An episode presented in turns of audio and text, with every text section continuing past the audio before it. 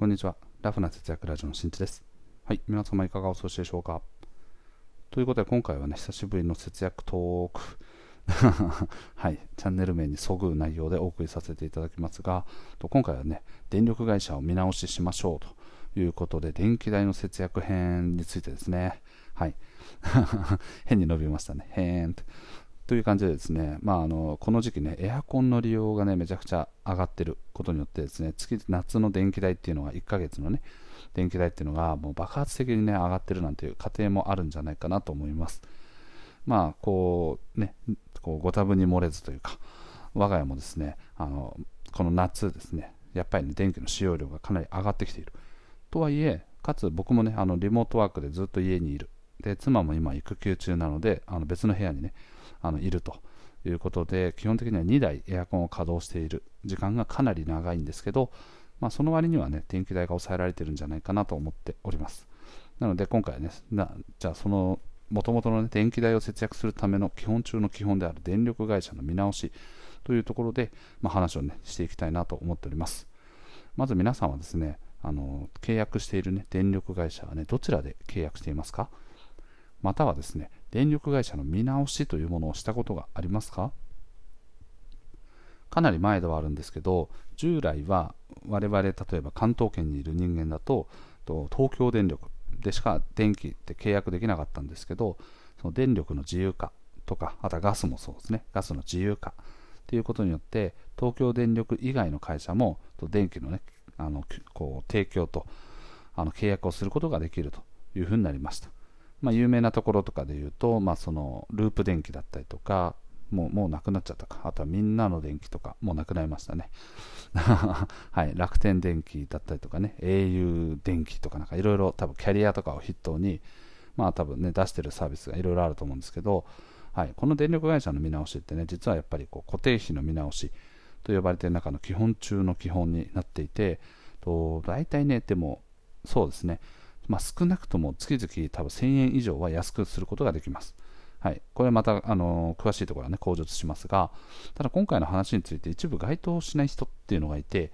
多分1人暮らしとかで電気の利用量が少ない人っていうのはあんまり該当しないんですね。例えば月々の電気代が3000円ですよとか4000円ですよとかそういう方々ですね。っていうのはと、まあ、3000円、4000円だったらまだあるかな、わかんないですけど、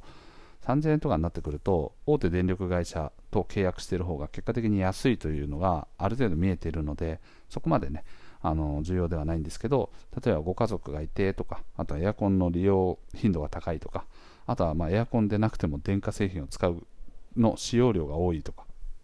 そういう家庭はね今回の話があの確実に参考になるのであの聞いていただければなと思っております。じゃあねとやかく言っている我が家はね月々の月々の電気代はどれぐらいなんやという感じなんですけど、我が家は今、と何月だったかな、えっとエアコンを使う前の通常の状態ですね、例えば4月とか5月ってあんまりそんなに使う機会ないと思うんですけど、これぐらいの時期であれば、と大体月々4000円ぐらいですね。うん、4人今は5人ですけど、もともと4人家族で過ごしている。で、かつ僕の場合だとリモートワークなので、基本的にずっと家にいる。でその頃まだ妻も出産してないので家でリモートワークですね。だから夫婦ともに家にいるっていう状態で、まあ、電気を使ってる。とかあとはお昼ご飯とかもね家で作ったりとかご飯とかもね温めたりとかなのでわりかし家にいる時間が長い。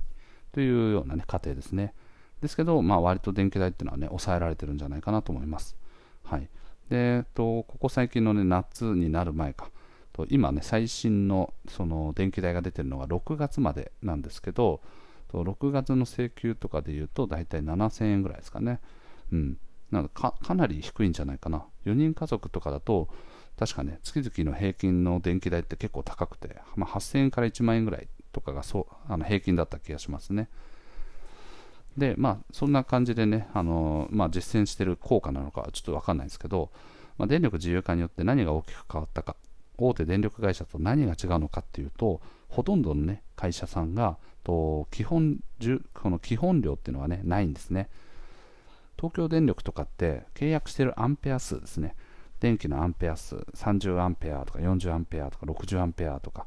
っていうのがその契約してる物件によってあの違ったりするんですけどまたは戸建てとかねあのマンションとかを購入されてる方だとと多分ねアンペアを変えてくれっつってであのなんかどっかにお願いすると変えてくれるんですけどそのアンペア数に応じて月々基本使おうが使う前がかかる基本料っていうのがあるんですね。それが40アンペアとかだと確か月々1200円ぐらいですね。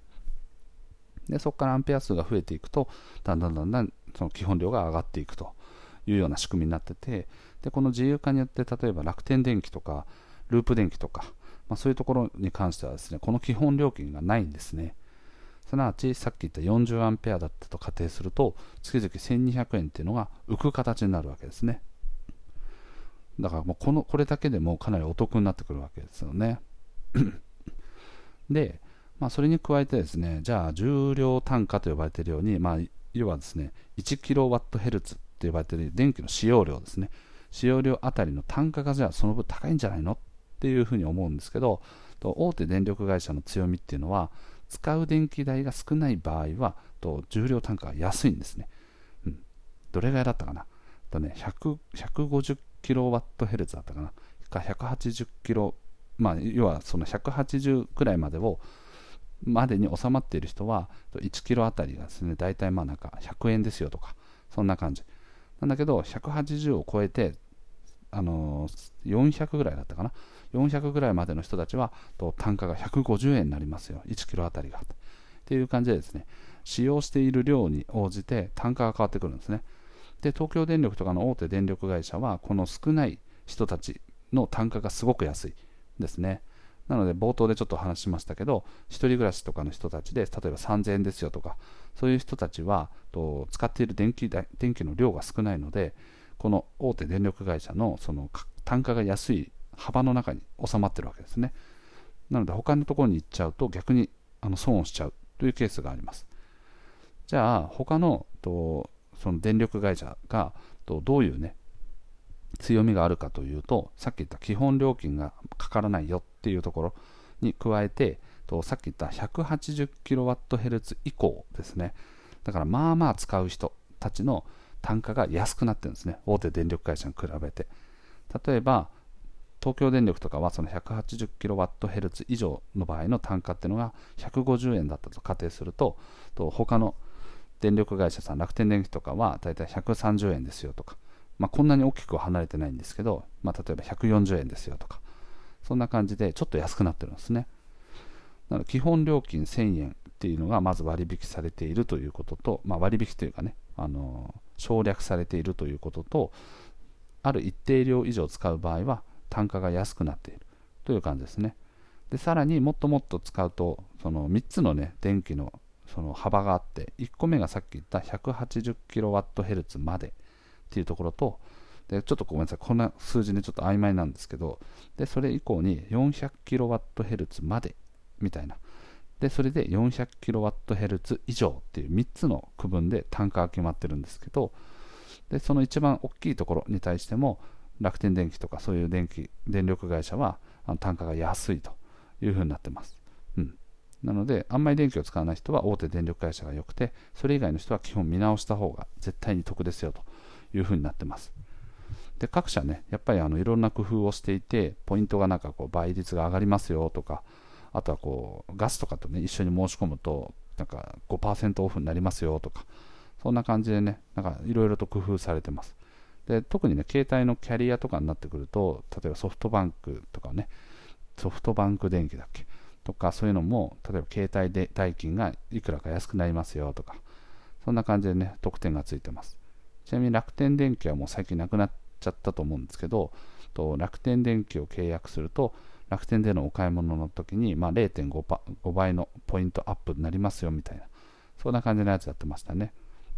ここ最近はちょっと楽天も改悪が続いているということでと条件がねかなり厳しくはなってきているのでなくなっているはずなんですけどはいそんな感じでですねまああの結構電気代をじゃあ1000円ね安くしましょうとさっき言ってた基本料金1200円を安くしましょうというふうになった場合結構ね、実は地味にね、難しいんですよね。うん。だから電気の使用量で言うと、どれぐらいだ？ちょっと計算できないですね。10kWh とかそんなもそんなもんなのかな？ちょっとわかんない。単価がわかんないですけど、あ、違う違う違う。ちょっとじゃあ調べますね。確かね、1kWh あたりのと電気代って確か20何円とかなんですよね。うん、単価。よいしょ。なので、と20、じゃあ例えば26円ぐらいと仮定した場合、じゃあ1200円分を節約しましょうってなったら、どれぐらいだ？?1200 割る20、1200割る26円は 46kWh を節約しないと1200円を割り引くことができないというふうになってますね。うん。これって結構ね、大変ですよね。あ、全然、全然違った。26円じゃないですね。だいたいまあ40、42、3円ぐらいですかね、平均すると。地域によってかなり違うんですけど、だいたいまあ、東京電力とかだと 1kWh あたり41.55円。これ楽天ですね。になってるので、まあ、約42円ですね。だから1200、基本料金の1200円を電気代で節約して、なんとか元を取ろうって思った場合、28kWh の電気代の節約を毎月していく必要があるという感じですね。もう全然感覚はないですね。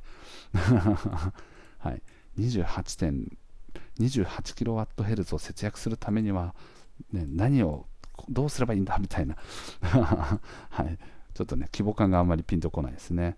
まあ、そんな感じでね、あのただあの、電力会社を見直すだけで、そこのね、あの1200円を浮かすことができるっていうのを考えていくと、実はすごくね、あの魅力的なんじゃないかなと思います。うん、で、プラスして自分自身でね、エアコンの使い方とかを工夫していくと、さらにここを、まあ、電気代を節約していくことができるということで、まあ、非常に魅力的なあの効果をね、持ってるんじゃないかと思います。はい。ということでね、今回はね、このエアコンとかをよく使う電力会社の見直し、電気代の節約の鉄板ですね、である電力会社の見直しについてお話をしました。今はね、夏でもう間もなくね、夏もだんだんだんだんこう涼しくなっていくであろうと。まだまだ8月なんでね、暑いですけど。じゃあ、いつまでに備えるのかっていうと、やっぱ次はね、冬ですね。冬もまたエアコンの電気代がね、かなり高くなってくる山なあるので、そこに向けて今のうちから電力会社を見直しておこうということで、まあ、やっていくといいんじゃないかというふうな感じですね。まあ、最後ね、ちょっとバーッと話してますが、基本的に電力会社の電気の質っていうのはどこでも変わらないです。はい、なぜならみんなね、あの大手電力会社の電気をそのまま使ってるからですね。なので販売元が違うけれども商品は全く一緒っていう感じですかね。だから電線とかも全部東京電力とかの電線を使うし、うん、なのでまあ内側のね、その販売元のなんかこう会社をカチャッと変えるだけみたいな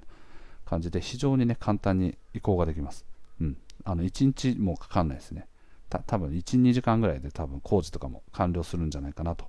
ただその時にこうアンペア数を変えたりだとか、追加でこう電気のメーターとかね、を追加でつけますよということであると、また話は違うんですけど、基本的にもう全て物が揃ってる、あとは特段変えるものがないということであれば、短時間で終わるかと思いますので、ぜひともね、検討してみてください。品質の部分ね、かなり気にされる方、